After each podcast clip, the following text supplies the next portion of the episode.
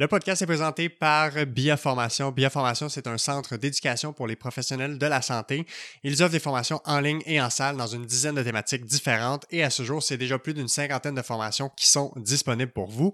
Et pour les professionnels de la santé qui sont à l'écoute du podcast pour la communauté de Parlement de santé, vous pouvez utiliser le code rabais Goujon15 pour 15% de rabais sur n'importe quelle de leurs formations à prix régulier. Donc encore une fois, merci à Biaformation pour la confiance et bon podcast. Rebienvenue à Parle-moi de santé, ici Alexis Goujon, physiothérapeute, épisode numéro 39 aujourd'hui. Je reçois le physiothérapeute François Desmeules. On parle des pratiques avancées en physio. Euh, on a, bon, François qui est d'abord un expert dans le domaine, il est professeur, chercheur à l'Université de Montréal, fait beaucoup de recherches euh, en lien avec les pratiques avancées en physiothérapie dans le contexte québécois, dans le contexte canadien également.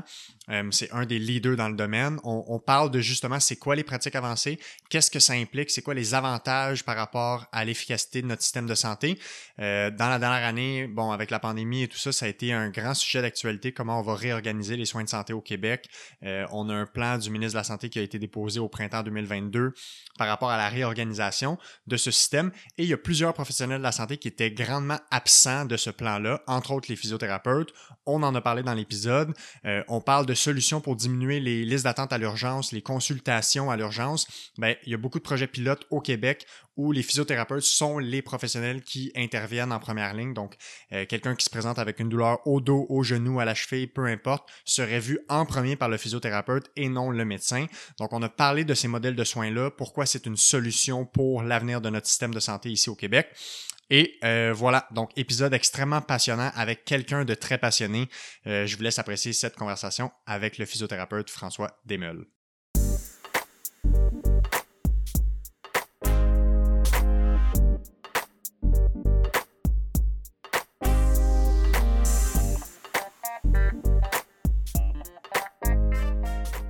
OK, on est parti. François Desmeules, bon matin, comment ça va? Ça va bien, toi? Ça va super bien. Merci d'avoir accepté l'invitation. Euh, c'est notre, euh, notre troisième prise aujourd'hui. Finalement, on a réussi à se rencontrer après euh, deux fois qu'on a dû reporter, mais là, tout est beau. On a réussi à avoir le moment pour discuter d'un sujet assez passionnant et très d'actualité. Là. En tout cas, les gens qui suivent très bien le monde de la physio ou le monde des, des, sciences de la santé au Québec sont au courant qu'en ce moment, il y a un genre de réorganisation de comment on va penser nos soins de santé dans les prochaines années.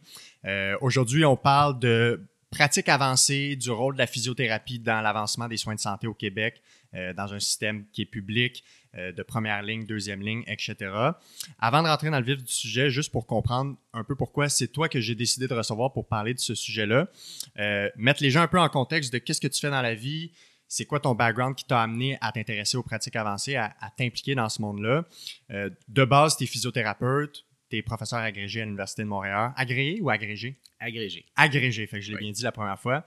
Euh, également, euh, je sais pas si c'est directeur d'une équipe de recherche euh, ou, en tout cas. Ouais, ben, je suis chercheur à Maisonneuve. leader, exactement. C'est ça, à l'hôpital Maisonneuve-Rosemont. Exactement. ben oui, fait que moi je suis, moi je suis physiothérapeute de formation. moi j'ai travaillé, je viens de la région de Québec. Moi j'ai travaillé longtemps au CHUL de Québec, puis je travaillais beaucoup historiquement avec les orthopédistes là-bas. Et euh, on avait une, c'était au début des années 2000, on avait une super collaboration avec les orthopédistes, là, puis euh, on travaillait vraiment de façon collaborative, puis on, voyait les patients conjointement dans les cliniques euh, par moment, puis les orthopédistes voulaient avoir notre avis pour, euh, qu'est-ce qu'on fait avec ce patient-là, puis tout ça, puis euh, notre expertise était considérée. C'est probablement de là que c'est parti l'idée de vouloir travailler sur les pratiques avancées, parce que ce qu'on faisait là, puis c'était pas juste moi, il y avait d'autres gens, là, des gens qui viennent de la région de Québec vont, vont reconnaître des noms, là, Joanne Tardy, euh, il va avoir, il y avait des gens comme ça qui étaient là. Euh, et puis, on se retrouvait donc à travailler de façon très, très proche avec les orthos. c'est un peu parti de là mon idée de travailler sur les pratiques avancées. Évidemment, moi, j'ai fait après ça une maîtrise, puis j'ai fait un doctorat en épidémiologie, puis un postdoc en lien avec l'Organisation des soins de santé, entre autres sur les pratiques avancées. Ouais.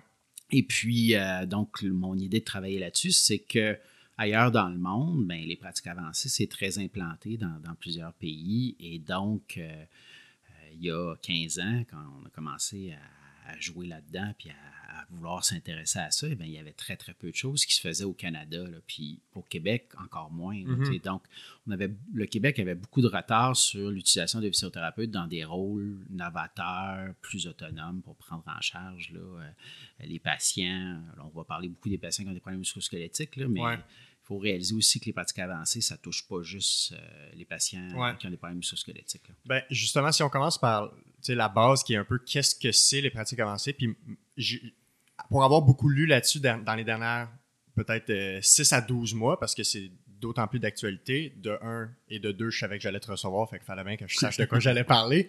Euh, qu'est-ce que c'est les pratiques avancées, puis jusque où ça va? Ça englobe quoi au final?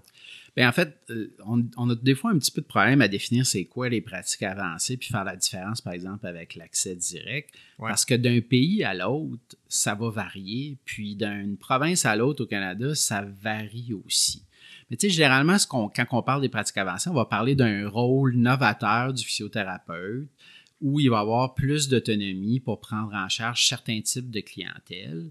Puis, il va avoir des responsabilités supplémentaires pour prendre des clientèles avec des problèmes plus complexes. Fait que, tu sais, c'est pas nécessairement, euh, évidemment, au Canada, il n'y a pas de titre reconnu de pratique avancée, mais dans certains pays, il y a des titres reconnus de pratique avancée. Irlande, euh, Angleterre, euh, Nouvelle-Zélande, Australie, ces titres sont, sont, sont, reconnus. Donc, les gens portent les titres de, de physiothérapeute en pratique avancée. Puis dans ces rôles-là, ben, ils ont des, on ne donne pas de la physiothérapie traditionnelle. le physiothérapeute, il a un rôle de consultant puis de diagnostic. Des fois, c'est un diagnostic médical qu'il peut poser. Et il va donc se retrouver là, donc, à, par la suite à orienter les patients dans des, dans, par rapport à, à leur parcours de soins. C'est sûr que, au Québec, en accès direct, il y a certains de ces points-là qui se retrouvent. Mais ce que je dis souvent à, mes étudiants, parce qu'on on a, un programme de pratique avancée à l'Université de Montréal. Ouais. Euh, je dis souvent, il y, a, plusieurs points qui font que vous pouvez dire que ça, c'est un modèle de pratique, un modèle de soins de pratique avancée. Mais c'est un modèle, comme je l'ai dit, où le physiothérapeute a plus d'autonomie, il y a des responsabilités supplémentaires, il peut avoir des actes médicaux délégués dans certains cas. Au Québec, c'est compliqué, là, mais ailleurs, on va souvent retrouver ça, des actes médicaux délégués comme la prescription d'imagerie, il peut avoir la prescription de, de médication. Dans certains pays, les physiothérapeutes injectent puis réduisent des fractures, entre autres. Là, Dans les pays que tu as nommés, par exemple, tantôt, là, c'est pays qui sont un peu plus en avance sur ces pratiques-là. On ne fait pas ça ici. Là.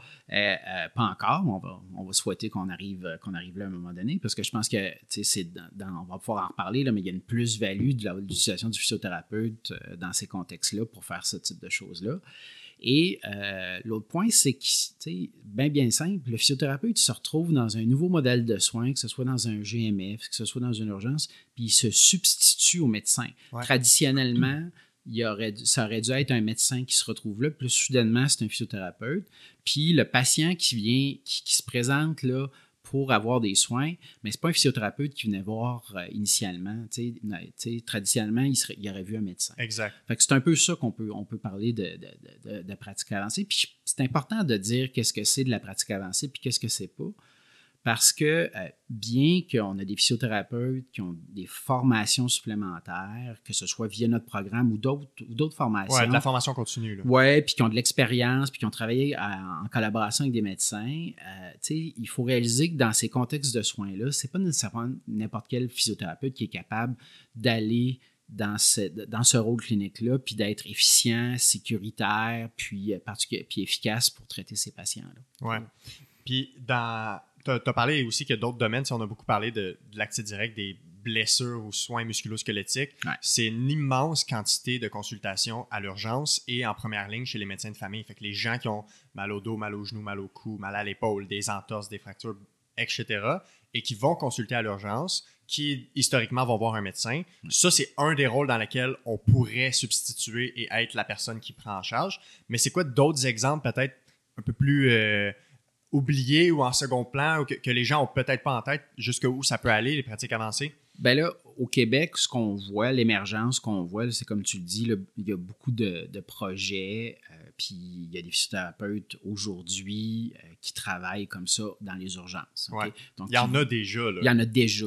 on pourra parler plus en détail. Dans les GMF, on en trouve aussi. Donc, au sans rendez-vous, mm-hmm. tu te présentes avec un entorse, tu te présentes avec une lombalgie tu vas être vu directement par un physiothérapeute. Ouais. Euh, fait que ça, ça, ça, existe pour les problèmes neuromusculosquelettiques. Puis, il y a en spécialité aussi. donc, en, médecine, spécialité en neuromusculosquelettique, que ce soit en neurochirurgie, on a des physiothérapeutes en pratique avancée au Québec, que ce soit en orthopédie, euh, on, va, on, voit des, euh, des, projets qui sont en train de se développer en rhumato aussi, puis en physiatrie à l'heure actuelle aussi. Fait que c'est les, les, grands, c'est les grands les grands champs. Les grands champs où on voit ça en, en musculosquelettique.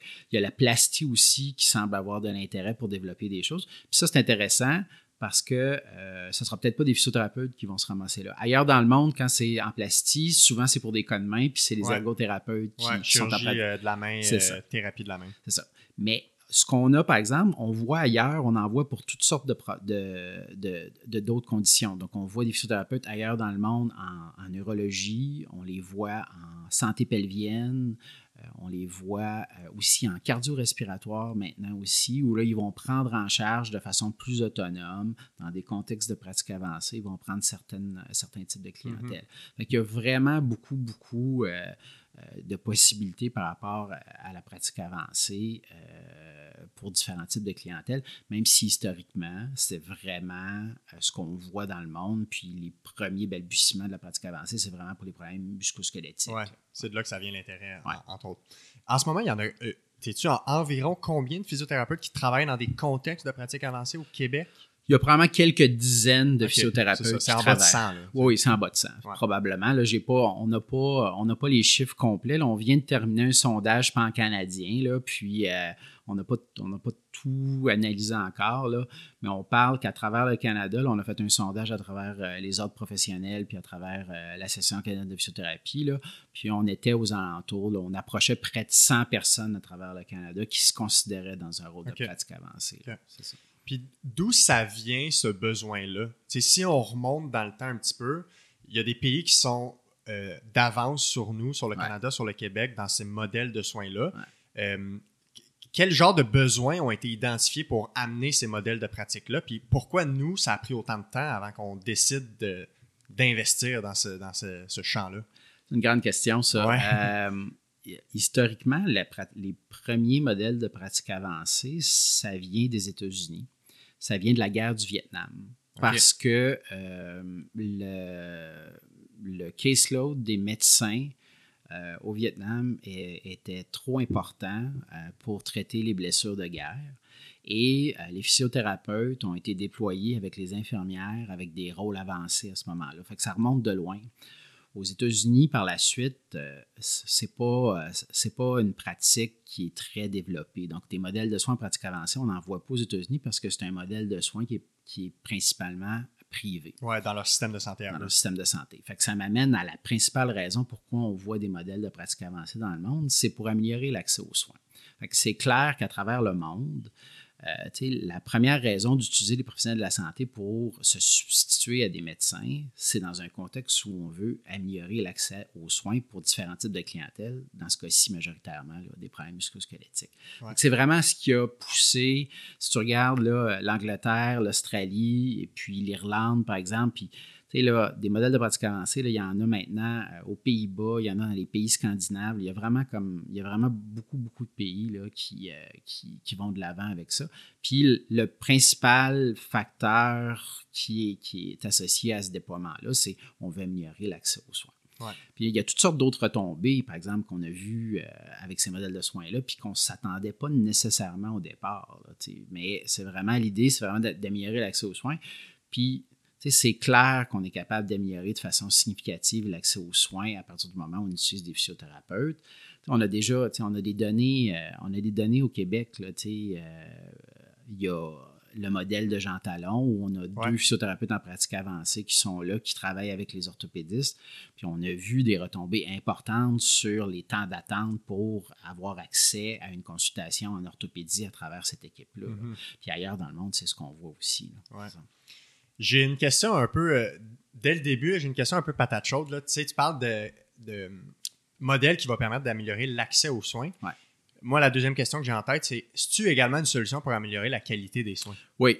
Ben, en fait, c'est ce qu'on voit. hein. Puis, euh, on a très, très bien vu dans la littérature, c'est qu'on est capable d'améliorer euh, la qualité des soins. Fait qu'on a des données à l'urgence, en première ligne de soins, en clinique spécialisée, que l'approche multidisciplinaire, puis l'approche avec un physiothérapeute qui est comme souvent la porte d'entrée de ces cliniques-là, permet d'améliorer euh, la qualité des soins. Ouais. Puis, on a aussi des effets intéressants sur l'utilisation des ressources du système de santé. Fait que, tu sais, si on parle de est-ce qu'un physiothérapeute en pratique avancée à l'urgence, euh, en première ligne de soins ou en clinique d'orthopédie, à partir du moment où on parle du traitement conservateur, là, si on parle de la clinique d'orthopédie, ben, on sait qu'on est capable d'améliorer la qualité des soins parce que les problèmes musculosquelettiques, là, c'est, clair en 2022 que, que la, la clé de voûte du traitement des problèmes euh, musculosquelettiques, c'est l'éducation, la prise en charge via des exercices. Ouais. Puis, euh, ça demeure la première chose qu'on devrait faire avec la grande majorité de nos patients. Ouais. C'est qui l'expert qui est qui- en- pour ça? Le mieux formé, c'est pas l'orthopédiste. Puis je veux, l'orthopédiste, il est formé pour opérer. Exact. Puis il y a une expertise tout à fait adéquate. Là, puis je veux dire, Ils sont très bons pour ils sont le faire. très bons pour le faire, puis ils sont très bons pour orienter les patients. Mais ce n'est pas un orthopédiste qui va montrer un, un bon exercice pour euh, une tendinopathie de la coiffe ou pour une arthrose du genou. Ils savent à peu près quoi faire, mais ce n'est pas eux qui ont été formés pour ça. Ouais. Puis, pour, puis si on regarde, c'est d'autant plus vrai si tu regardes dans d'autres contextes euh, du système de santé. À l'urgence ou en, en clinique, euh, en clinique de médecine familiale, c- ces médecins-là n'ont pas cette formation-là pour, pour prendre en charge ces patients-là. Puis, le modèle de soins, il n'est pas bâti, le système de santé, il n'est pas bâti pour permettre à ces médecins-là de prendre le temps aussi pour prendre en charge correctement ces patients-là. Ouais. Fait que, Tu sais, quand on dit que les problèmes musculosquelettiques ne sont pas bien pris en charge, la réponse, c'est vrai. Mais il ne faut pas lancer la pierre aux médecins non plus. Non, Fait non, À la base, ils n'ont pas nécessairement la formation, toujours la formation pour le faire. Puis le réseau ne leur permet pas de faire une bonne prise en charge de ces cas-là. Ouais. Fait que ça, il faut, il faut le retenir. Puis quand on dit que le physiothérapeute peut répondre à ça, bien, la réponse, c'est oui, de par sa formation. Puis de, quand on met ces nouvelles ressources-là, bien, le modèle qu'on bâtit, ça, ça nous permet, ça permet à ces physiothérapeutes en pratique avancée là, de bien prendre en charge ces patients-là parce qu'on va avoir un modèle où tu sais, un orthopédiste va prendre, je sais pas, pour une consultation normale, va prendre 10, 15 minutes avec un patient Mhm. ben, tu sais, pour lui expliquer c'est quoi son problème d'arthrose, puis lui dire qu'il n'y a pas besoin d'une chirurgie, probablement que 15 minutes, c'est bien correct. Ouais. Puis, mais, tu sais, pour lui dire quoi faire par la suite, puis comment soulager ses douleurs, puis quel exercice faire, puis... L'accompagner puis le et- rassurer, répondre à ses questions. Exactement. Ben ça, l'orthopédiste, il n'a pas le temps de faire ça, mais le physiothérapeute en pratique avancée, lui, va pouvoir le faire, Mhm. puis il va pouvoir bien le faire. Ouais. Parce que c'est somme toute étrange que, historiquement, on a mis dans les postes clés pour répondre à ces problèmes musculo-squelettiques-là euh, les, les professionnels qui n'ont pas nécessairement la meilleure formation pour répondre à ce besoin-là. Mais ça va un peu aussi dans comment on, a structuré un peu le système de santé qui est très centré sur les hôpitaux, très centré sur les urgences et tout ça. Euh, mais tu sais, un peu comme si, moi j'avais un problème légal dans ma vie, la première personne que je voudrais, c'est la personne la mieux formée pour un problème légal, c'est-à-dire probablement un avocat, tu sais. Ouais. Même s'il y a beaucoup de monde qui rayonne autour de l'avocat, qui, ont, qui a différents types de, de- de métiers qui rayonnent, somme toute, c'est l'avocat que je voudrais avoir pour l'évaluation de mon problème puis les recommandations. Ouais. Quand on parle de blessures, de troubles musculo-squelettiques, c'est comme en- enfin, entre guillemets, que ça arrive maintenant dans les, pratiques, dans les accès directs, dans l'accès en première ligne. Mais comment on s'explique qu'on a bâti un système, ça fait longtemps que, ces problèmes-là sont là, ça fait longtemps qu'on a des hôpitaux, qu'on a un système de soins. Comment ça se fait qu'on s'est retrouvé à pas avoir immédiatement la meilleure personne placée pour prendre en charge ces soins-là? Ben, historiquement, le, système de santé a été bâti euh, par des médecins pour des médecins.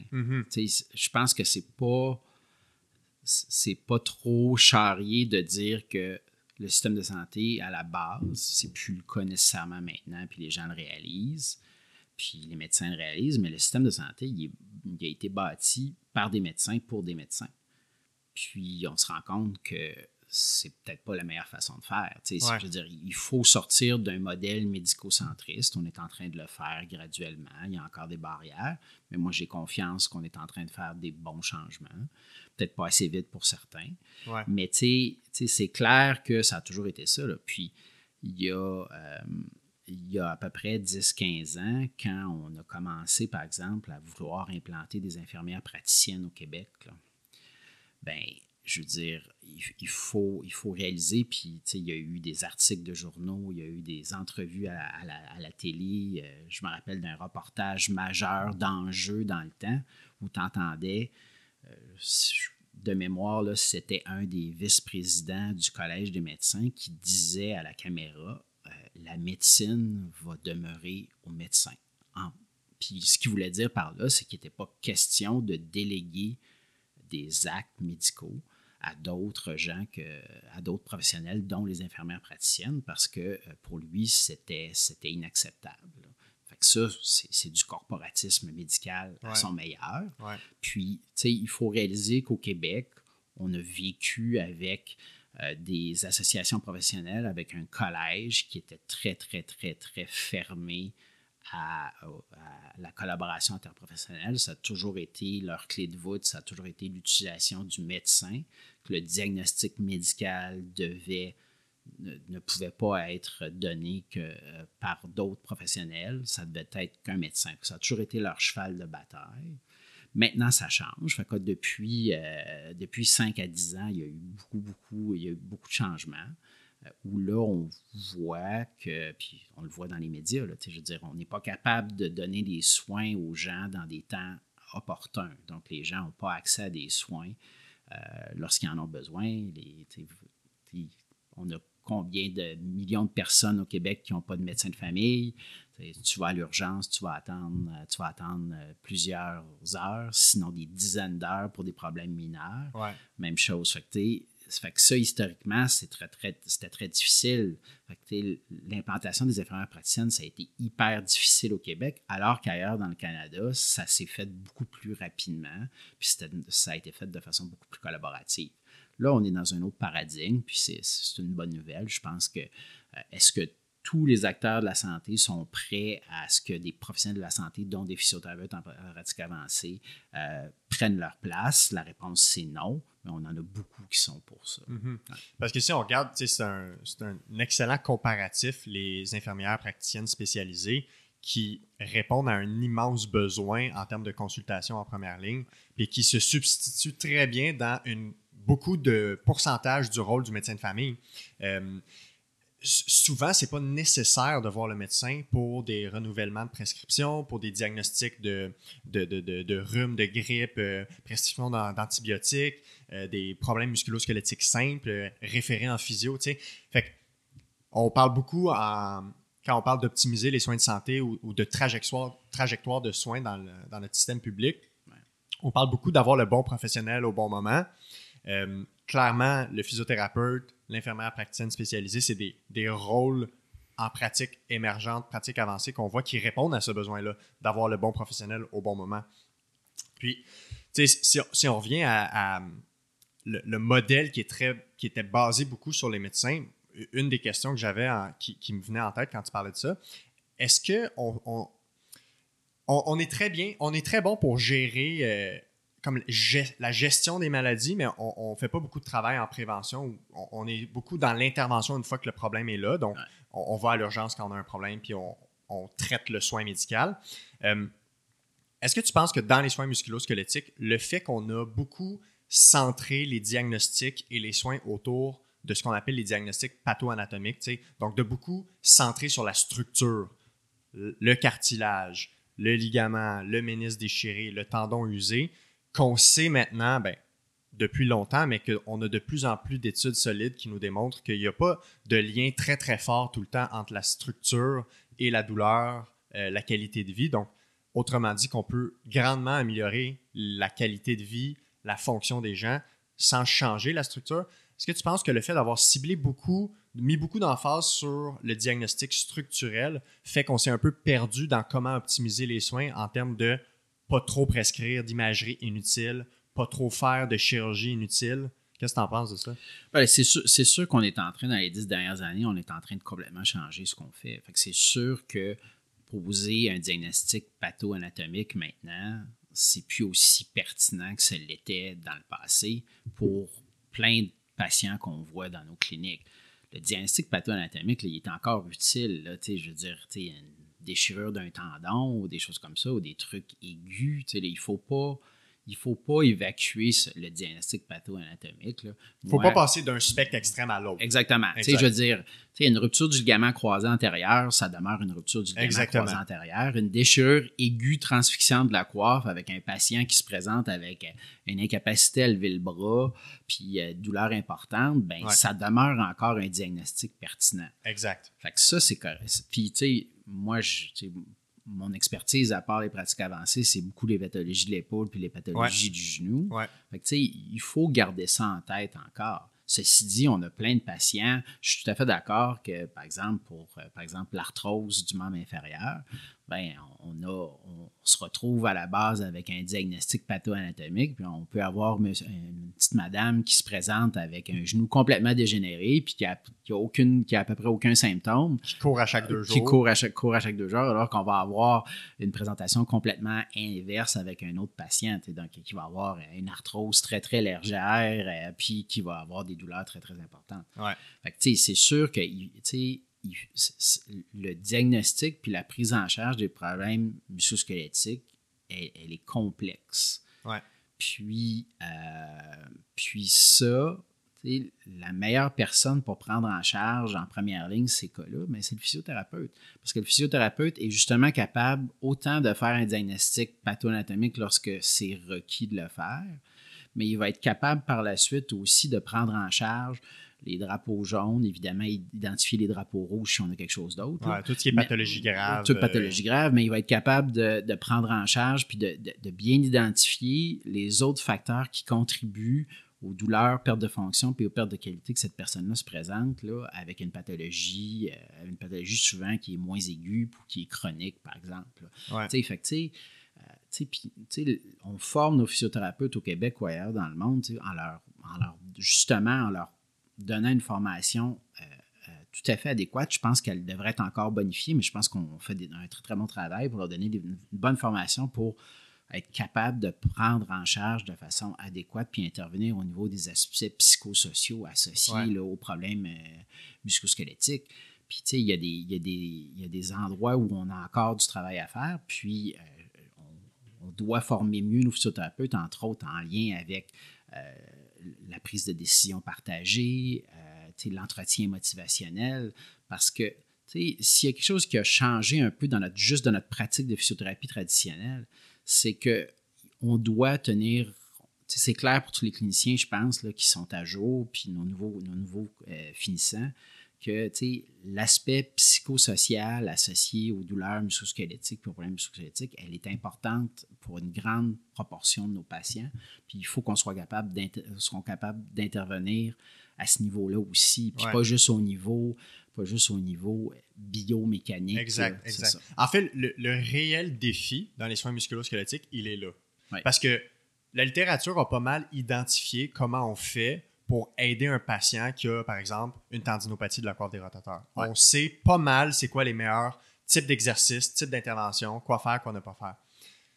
Mais le portrait psychosocial de l'individu va catégoriquement moduler comment cette personne-là va évoluer, comment elle va se présenter, comment elle va euh, dealer avec cette situation. Puis ça, c'est, à mon avis, la grande faille dans de un, la formation qu'on reçoit, et de deux, dans notre capacité à intervenir là-dessus. Parce que c'est pas des déterminants, euh, c'est pas des déterminants de la douleur qui, émergent nouvellement là, quand les gens ont ça. C'est des déterminants sociaux de la santé, souvent qui ont été juste, euh, qui ont modelé un peu leur parcours de vie.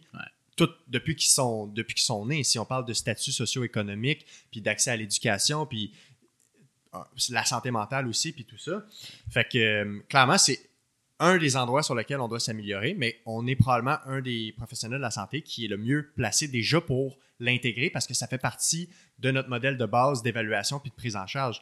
Combien de fois à l'école on se fait montrer le fameux diagramme de Venn avec les trois bulles bio, psychosociales, puis qu'on doit apprendre à bien dealer avec la proportion de chacun, chacun d'entre elles. Fait mais c'est clair que ça a un impact majeur. oui, tu sais, puis l'utilisation des physiothérapeutes dans des rôles, en accès direct ou dans des rôles de pratique avancée dans le système de santé, ça permet de répondre à ça. combien de patients on a à l'heure actuelle qui arrivent jusqu'à nous puis qui se sont fait dire différents messages qui ne sont pas vraiment en lien avec leurs problèmes de santé. Là, ben oui, vous avez un hernie discale euh, de 3 cm ou peu importe. Là, 3, euh, Probablement que 3, il y aurait probablement de la douleur, là, mais si on en prend un plus petit, puis à, à votre résonance magnétique, mais c'est probablement pas ça qui vous donne vos douleurs.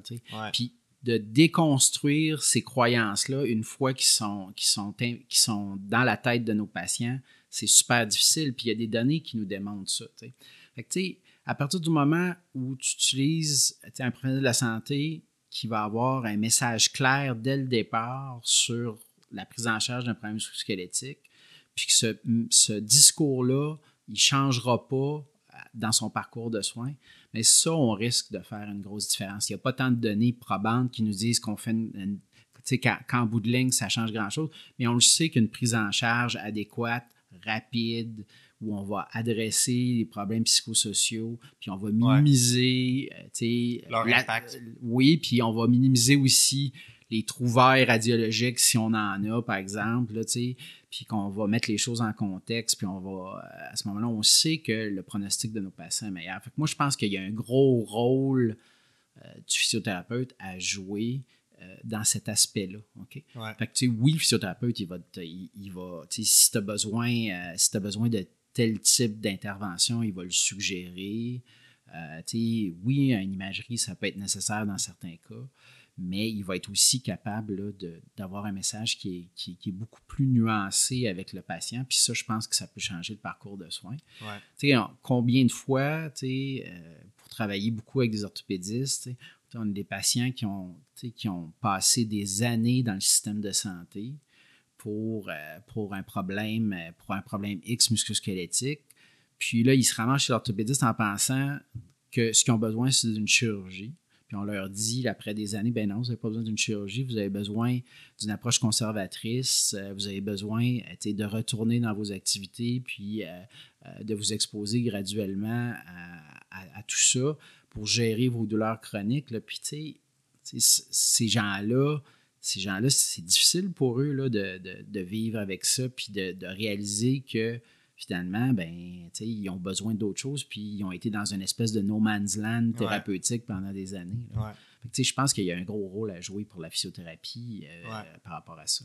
Clairement, ça aide quand tu parlais tantôt que le, discours commun, si on a une ligne directrice en lien avec le discours pour juste pour, pour euh, expliquer au patient son problème versus avoir un médecin de famille qui dit quelque chose, va voir un physio dit quelque chose d'autre, va voir son masso, ajoute quelque chose d'autre, décide d'avoir un ostéo, un chiro, puis que tout le monde a des discours différents, tout le monde tire la couverte de son bord.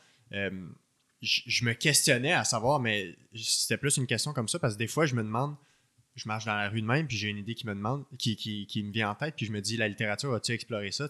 L'impact sur euh, les soins de service, euh, l'impact sur la ligne de directrice des soins de service et dans l'adhérence des gens à continuer de se prendre en charge, euh, quel impact ça a d'avoir des discours différents? je suis sûr que ça a un impact autant dans la croyance de la personne à régler son problème que dans euh, la motivation et l'implication à continuer à se prendre en charge.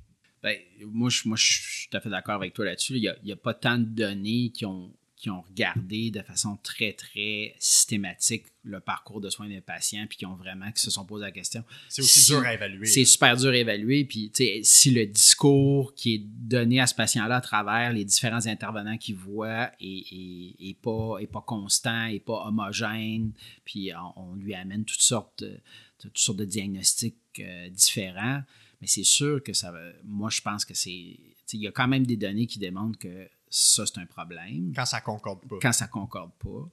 Puis, tu sais, on le sait, pour la prise en charge des problèmes musculosquelettiques, on a besoin d'avoir un patient qui va être adhérent à, ce qui est proposé dans les meilleures lignes directrices pour la prise en charge de, son problème, euh, de son problème musculo. Adhérent, ce qui va favoriser ben, en fait, souvent, ce qui va découler de ça, c'est une forte alliance thérapeutique, fait qu'une relation de confiance. Fait, donc, c'est tout le temps difficile, encore une fois, quand tu consultes quelqu'un qui dit que le problème est différent de ce que tu t'es déjà fait dire dans le passé, on, a de la difficulté à, s'accorder avec ça. c'est difficile, c'est confrontant pour une personne. Quand finalement, ça fait des années que tu t'es fait dire que c'est tel problème, finalement, on dit que c'est autre chose, puis que les, ce que tu pensais qui allait t'aider au final, comme une chirurgie, euh, remplacer le genou parce que le genou est problématique, ça devient, ça devient difficile d'accepter puis de s'impliquer dans un, dans un plan de traitement quand finalement, ça ne concorde pas avec ce que tu pensais qui allait t'aider. Oui, tout à fait. Euh, je vais revenir un peu aux urgences. Il y avait, euh, je ne me rappelle pas si c'était dans une des, des, des, recherches que tu as menées, mais il y a eu au, à Laval, à l'Université Le Chul de Laval, euh, une étude qui, justement, s'intéressait à comparer comment, euh, se, passe la trajectoire des patients quand on a un groupe qui est pris en charge pour un problème musculo-squelettique à l'urgence par un physiothérapeute, par un médecin? Euh, probablement aussi que tu as une bonne idée de ce que l'ensemble de la littérature à l'international dit à ce sujet-là. Qu'est-ce qu'on sait à ce jour de la satisfaction des patients, euh, le, à quel point le problème est réglé, la quantité d'imagerie, de médication qui est prescrite. Qu'est-ce qu'on sait euh, des différences entre une prise en charge par un médecin versus un physiothérapeute à l'urgence? Bien, euh, l'étude que tu fais référence, là, c'est l'étude de Rose Gagnon. exact. Qui a été faite au CHUL, dans le CHU de Québec. qui est, Rose, qui est maintenant étudiante au doctorat, mais qui a fait ça dans le cadre de, son, de ses études de maîtrise à l'Université Laval ça, c'était un projet pilote où on a mis un physiothérapeute en pratique avancée. Euh, donc, euh, à l'urgence. C'est un projet pilote, c'est un projet d'implantation euh, où le physiothérapeute, donc, voyait les patients avec des problèmes musculosquelettiques directement. c'était lui qui les voyait en premier. Comme c'était un projet d'implantation, le médecin était toujours dans le coin pour corroborer ce qui se faisait, parce que c'était un projet. Mais maintenant, il y a une prise en charge complètement autonome de certains patients qui se font dans, les urgences du CHU de Québec. Puis ce projet-là, euh, ce qu'on savait avant que ce projet-là se fasse, parce que moi, j'étais impliqué dans ce projet-là, puis c'est Kadija Perrault à l'Université Laval, puis Luc Hébert qui, ont, mené l'étude.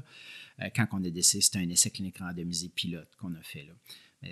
on avait décidé de faire ça parce qu'on avait de la littérature à, à l'extérieur du Canada, euh, particulièrement en Australie, qui nous démontrait plusieurs bénéfices potentiels d'utilisation des physiothérapeutes en pratique avancée à l'urgence. Puis on voyait des effets sur euh, la réduction de douleur, l'amélioration de la fonction, meilleure utilisation de l'imagerie, moins de médication, etc., etc.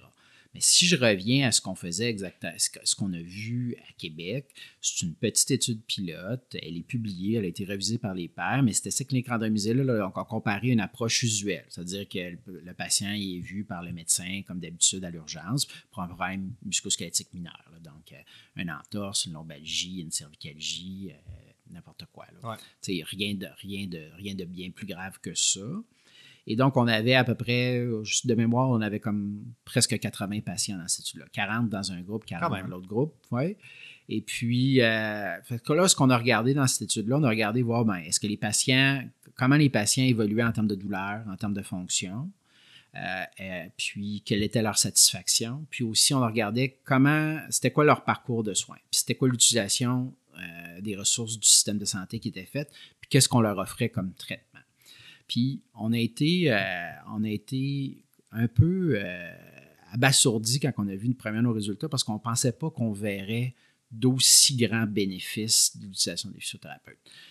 cette étude-là a démontré que quand tu utilises le physiothérapeute en pratique avancée à l'urgence, ben, les patients ils quittaient euh, à un mois après leur visite à l'urgence, il y avait significativement moins de douleur. Par rapport au groupe qui a été pris en charge. Exactement. Évidemment, les deux groupes avaient une réduction moyenne. Les deux s'améliorent. Les deux s'améliorent parce qu'on sait que l'évolution naturelle des problèmes aigus musculo va faire que la majorité vont s'améliorer. Il y avait moins de douleur, meilleure fonction. Euh, les patients, en termes de satisfaction de la prise en charge du physiothérapeute, étaient, étaient plus satisfaits de la prise en charge qui était faite par le physiothérapeute. Puis une des raisons, il y a plusieurs raisons qui étaient associées à ça. Bien évidemment, les patients allaient mieux.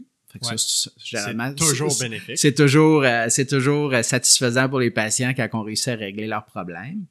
Mais il y avait en termes de temps passé avec le patient, d'éducation, d'enseignement qui était faite, il y en avait plus qui était fait par le, par le, physiothérapeute, le médecin.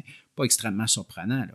Puis encore on une est fois, formé pour ça. On est formé pour ça. Puis il ne faut pas lancer la, faut pas lancer la pierre aux urgentologues dans ce cas-ci. Donc, le modèle de soins les oblige à voir ces cas-là de façon très rapide. Exact.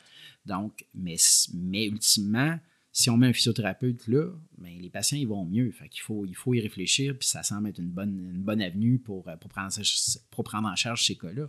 Fait qu'on a vu donc meilleure satisfaction, euh, donc plus d'enseignement d'exercice, plus plus d'éducation qui sont qui a fait. Mais en termes d'utilisation des ressources du système de santé, on a vu, on a vu des bénéfices aussi. Donc moins d'utilisation d'imagerie. Donc là, c'est important de réaliser pour les gens qui nous écoutent. Donc les patients vont mieux, puis ça coûte moins cher pour le système de santé parce qu'on demande moins de radiographie puis qu'on demande moins d'imagerie de, résonance par résonance magnétique. Fait que ça, c'est un, un, bénéfice important. Moins de prescription de, médication, euh, moins de prescription de médication. Le physiothérapeute avait tendance à prescrire plus, à, suggérer, parce qu'on le sait, il n'y a pas le droit de prescrire, mais il a le droit de suggérer la médication en vente libre. Fait que lui, de par sa formation, puis de par les enjeux réglementaires et légaux, ben, il recommandait plus souvent la médication en vente libre. Puis les patients allaient mieux de toute façon. Mm-hmm. Puis, mais le médecin, lui, prescrivait plus souvent, parce que c'est ce qu'il fait. Souvent, il va prescrire, mais il y avait plus de prescriptions d'opioïdes, cependant. puis ça, on le sait que maintenant, les recommandations sont claires sur la prescription d'opioïdes. Elle doit être réduite de façon significative avec la prise en charge des problèmes musculo elle n'est pas à proscrire, mais il y en a clairement trop qui se fait dans le réseau de la santé à l'heure actuelle, puis il faut réduire cette, ce, type de prescription. Quand on regarde les, effets des opioïdes sur les douleurs chroniques ou les, douleurs musculo-squelettiques, c'est assez euh, minime comme effet. Là. Ils ne sont pas très utiles de toute façon. Alors, donc, on voyait donc des, différences significatives entre les deux groupes par rapport à ces différents, au type de prise en charge. Médication, utilisation de l'imagerie, euh, le physiothérapeute prescrivait plus là, euh, donnait plus d'enseignement, plus, plus d'exercices. Mais un des points majeurs qu'on ne s'attendait pas à avoir, c'est qu'on regardait le taux de représentation à l'urgence pour le même problème de santé. Alors, dans le groupe physiothérapeute, donc c'est de mémoire, c'est à un mois. On avait euh, sur les 40 quelques patients qui ont été vus, il y en a 3% qui se sont représentés à l'urgence pour le même problème de santé qui n'était pas réglé un mois plus tard. Puis, chez, dans le groupe qui était vu par les médecins, ce chiffre-là était de 22% 3 versus 22% ça demeure un petit échantillon. Mais pour nous, c'était quelque chose de majeur. Puis on a des données à l'étranger puis à, l'international qui nous démontrent que ces chiffres-là, ils tiennent la route. Fait que, on, voit, on, voit, on voit ces effets-là bénéfiques à l'utilisation des physiothérapeutes. Puis, euh, on a présenté ces résultats-là euh, aux urgentologues, euh, puis on, a des discussions avec, beaucoup d'urgentologues, puis avec plusieurs urgences qui veulent, depuis cette étude-là, puis depuis l'implantation des physiothérapeutes dans le CHU de Québec en pratique avancée dans les urgences, on a beaucoup de discussions avec différents médecins, puis dans différentes urgences au Québec parce qu'ils veulent implanter ça maintenant. Il y a une volonté parce que les urgentologues, ils le disent. Ils le disent. Moi, les problèmes squelettiques là, je suis capable de. Je suis capable de, de, faire le rough. De faire le rough, d'exclure une pathologie grave. Puis c'est ça le rôle d'un urgentologue à l'urgence, à la base. Là, Tu vas là pour t'assurer que tu, ne vas pas mourir. Exactement. Ils ont besoin d'avoir tellement de connaissances dans différents champs qu'ils ne peuvent pas être spécialistes dans tout. Ce n'est pas leur rôle. C'est ça. C'est ça. Puis, à l'heure actuelle, pour la prise en charge des problèmes musculo-squelettiques, ils n'ont pas les ressources pour le faire. Ils ne peuvent pas faire. Je, là, je, vais, je, vais, généraliser beaucoup, là, mais de façon générale, euh, ils n'ont ont pas. Euh, ils ont ne sont pas capables de faire une référence en rhumato, de faire une référence en ortho, dans bien des cas, pour prendre en charge ces cas simples. Ces cas-là ne feront pas partie des raisons de, référence dans les hôpitaux pour qu'un orthopédiste ou un rhumatologue descende dans l'urgence pour voir ces cas-là dans bien des cas. Ouais, c'est ça, c'est ça. Fait que, tu sais, c'est ça qu'il faut réaliser, c'est que le travail de l'urgentologue est extrêmement collaboratif à la base. il y a toujours, pour les pathologies plus graves, qui ne sont pas le musculosquelettique simple, par exemple une fracture, ben, il va appeler, il va, il va stabiliser le patient, il va l'immobiliser, il va passer une radio, OK, j'ai tel type de fracture. Dans certains cas, si c'est simple, il va le prendre en charge de façon autonome, mais dans la plupart des cas, il va demander une consulte en orthopédie. Fait que, tu sais, on se retrouve encore une fois dans, dans un système de santé où, parce que c'était des pathologies qu'on disait pas très graves, le musculosquelettique mineur, où là, on n'a pas de ressources pour bien les prendre en charge mm-hmm. de façon aiguë. Fait que le physiothérapeute, il vient répondre à ça à quelque, à quelque sorte. Fait que donc, c'est super intéressant d'utiliser. Puis, c'est pas tous les médecins qui sont d'accord avec, euh, avec l'utilisation des, des, des, physiothérapeutes dans les urgences, mais tu il y en a beaucoup. Puis, euh, on a fait un sondage il y a quelques, il y a deux ans environ avant la pandémie. C'était un petit échantillon d'urgentologues. On avait euh, près d'une centaine d'urgentologues qui avaient répondu à ça. Puis la plupart étaient favorables à, ça à travers le Québec. Mm-hmm. Donc, on a, les gens, oui, il y a des gens qui, il y a des médecins qui sont plus, qui sont plus frileux à cette idée-là, mais il y en a beaucoup qui sont très, très ouverts. Puis ailleurs dans le monde, ultimement, les données probantes sont là. on est capable, on améliore l'accès, on améliore la prise en charge, on, prend en charge ces patients-là de façon plus evidence-based mm-hmm. et on diminue l'utilisation des ressources, puis on, offre des soins de santé euh, qui sont high value. Là, c'est une. Ça a l'air presque d'un miracle, quand, des fois, quand on en parle comme ça, mais les données sont là. Puis, euh, il y a eu. Euh, je sais que euh, malgré tout ce qui est dit dans le plan du B, où on veut sortir certaines catégories de patients les P4 puis les P5 qui sont souvent le musculosquelettique mineur, des, urgences, qui a une volonté de sortir certains de ces cas-là, puis c'est correct de vouloir les rediriger vers la première ligne en GMF, tout ça. Mais à court terme puis à moyen terme, il va encore avoir un volume de patients qui vont, qui vont se ramasser à l'urgence avec qui sont des P4 puis des P5. Puis peut-être qu'à Montréal, dans les grands centres urbains, on est capable de, redéployer ces patients-là vers d'autres ressources. Mais en région, la fin de semaine, il n'y a pas toujours un GMF d'ouvert. L'urgence demeure souvent la porte d'entrée du réseau du, système de santé pour un problème de santé aigu. Puis un problème de santé du musculosquelettique euh, aigu, il y en a, là, puis ils ont besoin d'être pris en charge, ils ont besoin d'être assurés. idéalement. Oui, puis ils ont besoin d'être assurés. Là, Quand tu as le dos barré, là, puis les, on le sait très bien, nous, les physiothérapeutes, les gens arrivent, c'est la première fois que ça leur arrive, ils sont paniqués, ils pensent qu'ils vont mourir. J'interromps le podcast quelques secondes pour te parler de mes amis de chez Biaformation. Euh, si tu es professionnel de la santé et tu prends en charge des gens qui ont de la douleur au genou, tu pourrais être intéressé par la formation douleur fémoro-patellaire, évaluation et prise en charge. Une formation en ligne. Tous les détails sont dans la description de l'épisode. Et comme d'habitude, vous pouvez utiliser le code de promo Goujon15 pour 15% de rabais sur les formations de Biaformation. De retour au podcast. Mais tu réponds un peu à ma question, euh, parce que je me questionnais justement à savoir c'est quoi la réception du, du, corps médical, quand, ils reçoivent les résultats de cette étude-là.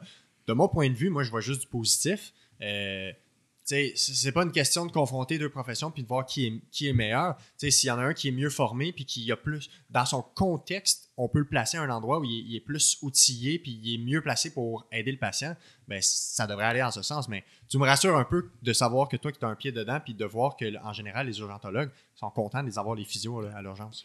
Oui, puis euh, on, a, euh, on a une bonne collaboration de plusieurs sites. Moi, j'ai eu des discussions avec plusieurs. Euh, avec plusieurs euh, CIS ou CIUS pour l'implantation de, physiothérapeutes dans les urgences. Puis, tu sais, c'est sûr que euh, pour aller de l'avant avec ça, il faut que le corps médical soit d'accord. Ou il faut les convaincre. Puis, à l'heure actuelle, que ce soit au Québec ou ailleurs dans le Canada, on voit euh, les urgentologues sont réceptifs à ça de façon générale. On a, on a une étude pan-canadienne qui va débuter à l'automne, où là, on va recruter 700 patients à travers six urgences, euh, donc euh, certaines au Québec, en Ontario, puis en Alberta aussi. Puis on fait un essai clinique randomisé pour vraiment évaluer de façon formelle notre hypothèse, c'est qu'il y a des bénéfices à l'utilisation des physiothérapeutes en pratique avancée à l'urgence. Mais pour les problèmes musculosquelettiques mineurs, on, va, on, est en train de bâtir l'essai clinique randomisé. On va avoir 700 patients de recruter. Et on va évidemment regarder euh, les outcomes cliniques de ces patients-là. Mais on va regarder aussi l'utilisation des ressources, euh, des ressources du système de santé. C'est quoi qui leur est prescrit. Puis, on va aussi analyser de façon fine, puis ça, c'est la première fois que ça va se faire dans le monde, c'est qu'on fait une analyse économique complète pour comparer les coûts de santé associés avec cette prise en charge-là.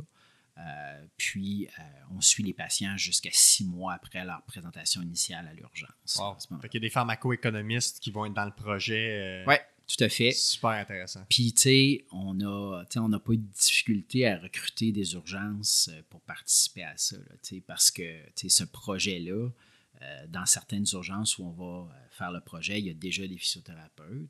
Ou, euh, puis dans certaines urgences, bien, on va les implanter en même temps qu'on mm-hmm. fait, qu'on fait l'essai clinique randomisé. Puis il y a une grande, il y a une grande réceptivité de ça. Parce que pour ces urgentologues-là, comme je le disais tout à l'heure, bien, la prise en charge des patients qui se présentent à l'urgence, pas juste les problèmes musculosquelettiques, c'est une prise en charge qui est collaborative.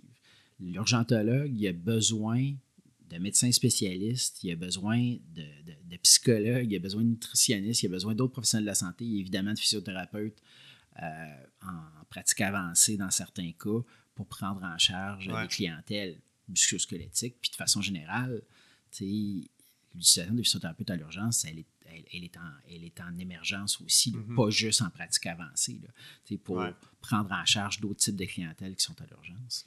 Fait que le projet, les, résultats très intéressants du projet pilote vont servir un peu de, tremplin pour aller faire cette étude-là pan-canadienne pour voir si dans le modèle canadien, dans nos soins d'urgence, si c'est un modèle qui fonctionne. Exactement. Ouais. Très intéressant. Puis on, dirait aussi, euh, on, parlait tantôt, le système de santé est beaucoup fait on est très bien pris en charge quand on est très malade ou très blessé. Hein? Si tu as, eu un accident d'auto puis euh, tu as besoin d'une chirurgie rapide, si tu as une crise cardiaque, tu vas être bien pris en charge. Si tu as un cancer, euh, tu es très malade. Mais tous les, toutes les soins mineurs, tous les petits problèmes mineurs, c'était souvent comme tu rien de grave, un peu arrange-toi avec tes troubles. c'est là que le, modèle privé vient un peu comme reprendre tous ces gens-là, puis toutes les cliniques privées de physiothérapie. On s'entend là, combien il y en a de cliniques privées au, Québec de physiothérapie? Il y en a en tabarnouche, sont toutes pleines, ça déborde. On, ne manque pas de quantité de patients à aider. Donc, ça veut dire que les, tous ces problèmes mineurs-là, mineurs entre guillemets parce que la, vie des gens n'est pas en danger, mais ça représente un immense euh, enveloppe budgétaire potentielle pour les soins de santé puis, à mon avis, ça devient de la prévention parce que ces gens-là, les, cas chroniques, c'est eux qui, consomment le plus de ressources. Qu'est-ce qui, dit chronique en général, c'est parce qu'ils n'ont pas été pris en charge dès le début ou à tout le moins la prise en charge qu'ils ont reçue n'est pas optimale. Fait il va falloir qu'il y ait une euh, certaine euh, continuité entre ce modèle de pratique-là et l'accès aux soins. Parce que c'est super d'avoir un physio qui va faire la meilleure évaluation pour une lombalgie aiguë, le, fameux dos barré. Euh, mais est-ce qu'on va donner la possibilité à ces physios-là de faire des suivis? ou comment ces gens-là vont être pris en charge pour s'assurer que à six mois, un an, deux ans, ce pas des gens qui, reviennent euh, de façon récurrente avec un problème? C'est là aussi la question d'accès aux soins, de physiothérapie, euh, qui en ce moment est à peu près inexistante quand on parle de, se soigner au niveau musculo-squelettique.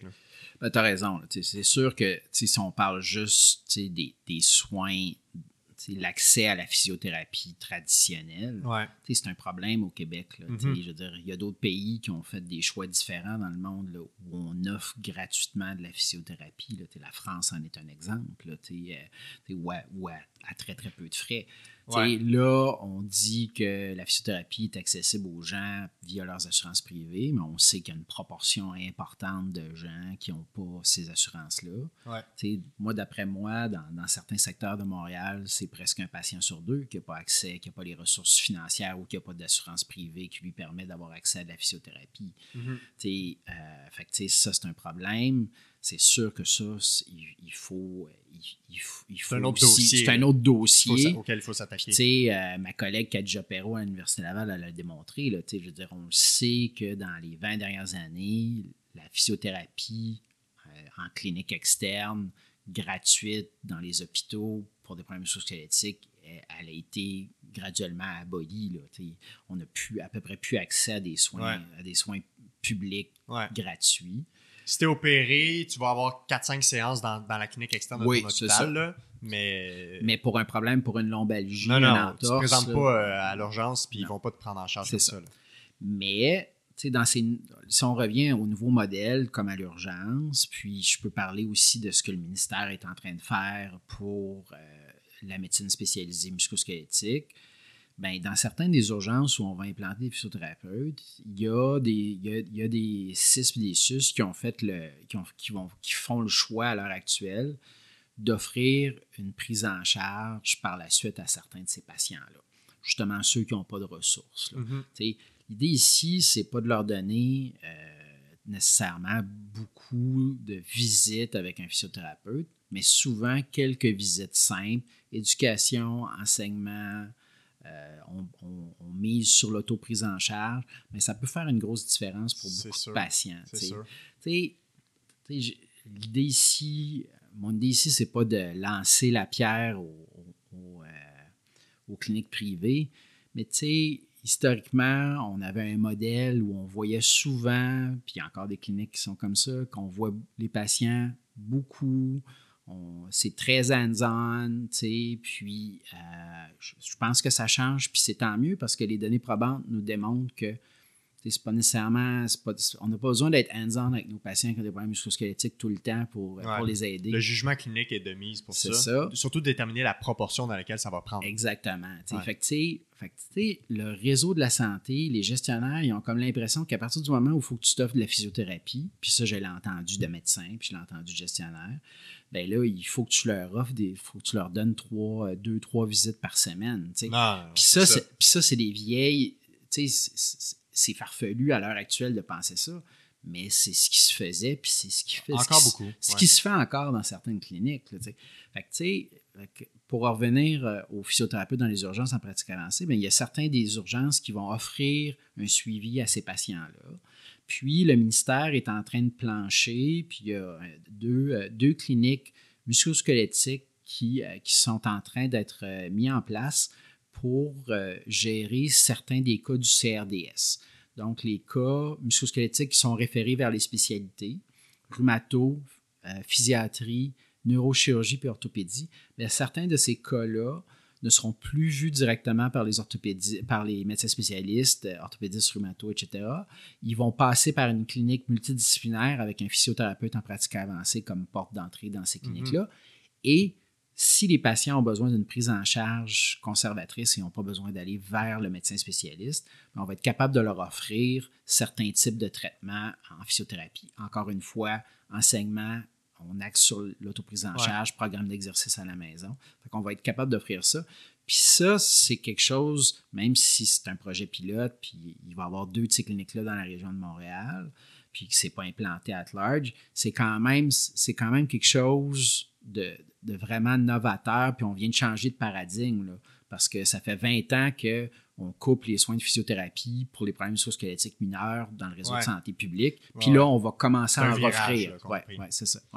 Euh, je ne peux pas m'empêcher de parler d'argent dans ce cas-là. Puis quand on parle d'accès aux soins, de, de, on, vient de parler qu'il y a beaucoup de gens qui n'ont pas accès, qui ne peuvent pas se payer ou qui ne, qui ne, se payent pas de la physiothérapie dans le privé, que c'est à peu près inexistant dans le public. Euh, l'étude que vous allez mener pan-canadienne, l'analyse de l'impact économique at large, c'est une donnée extrêmement importante. Euh, est-ce que ça répond à. Est-ce qu'il y a un avantage financier dans les hôpitaux à avoir des physios à l'urgence qui, sont, qui prennent en charge les patients plutôt que les médecins? Euh, on, on, était euh, à, l'automne au sommet de la physiothérapie de l'OCUP, puis il y a un pharmaco-économiste qui a présenté pour un peu nous, nous pister ou, nous expliquer un peu comment les enveloppes budgétaires fonctionnent. Puis, tu sais, les médecins ne sont pas payés par les hôpitaux en tant que tels, sont payés par, entre guillemets, le gouvernement. Tu sais, comme travailleurs autonomes, ils facturent la RAMQ, le gouvernement alors que les employés comme des physiothérapeutes, des infirmières sont payés par l'hôpital. Est-ce que le fait que ce soit des enveloppes budgétaires fait en sorte que finalement ça coûte plus cher aux hôpitaux d'avoir des physios? Est-ce qu'il faut repenser comment on distribue les finances à ce niveau-là? Tu sais, c'est quoi l'impact financier de ça? Parce que un des, arguments tout le temps des gouvernements, c'est on n'a pas d'argent, on n'a pas d'argent, donc il faut couper ou réorganiser. Mais est-ce qu'il y a un avantage financier au modèle de soins des pratiques avancées? Ben, il n'y a pas tant de données à l'heure actuelle qui nous démontrent qu'il y a un avantage financier. Parce que faire des analyses économiques, c'est compliqué. Mm-hmm. Puis, euh, c'est contexte spécifique aussi. Là. Fait que tu as, reçu un de mes étudiants au doctorat là, euh, il y a quelques mois, là, Simon Lafrance. Puis Simon, et, euh, Simon vient de publier là, avec mon équipe une revue systématique puis une méta-analyse où on a regardé toutes les, toutes les études, toutes les analyses économiques associées au modèle de soins de pratique avancée, que ce soit en première ligne de soins, aux urgences ou en, spécialité, particulièrement l'orthopédie. Mais on a quand même des données qui nous démontrent, ces données-là sont, sont, sont, surtout à l'international, mais on a des données de qualité modérée. Il faudrait que je revoie le détail de ce qu'on avait mm-hmm. publié, là, mais on, a des, on est capable de réduire les coûts de santé avec l'utilisation des modèles de pratique avancés. Notre hypothèse, c'est que oui, on va voir ça ici aussi. Je veux dire, il y, a, des choses très, très simples qu'on peut regarder. je veux dire, le salaire d'un médecin pour prendre en charge un patient qui a une lombalgie, c'est pas le même qu'un physiothérapeute qui prend, qui, prend mm-hmm. qui prend en charge ce même patient-là. Euh, est-ce qu'il devrait être payé plus cher, le physiothérapeute, à partir du moment où il est en pratique avancée? Ça, c'est un autre dossier à avoir. la, réponse, c'est oui. Mais euh, on n'est pas rendu là.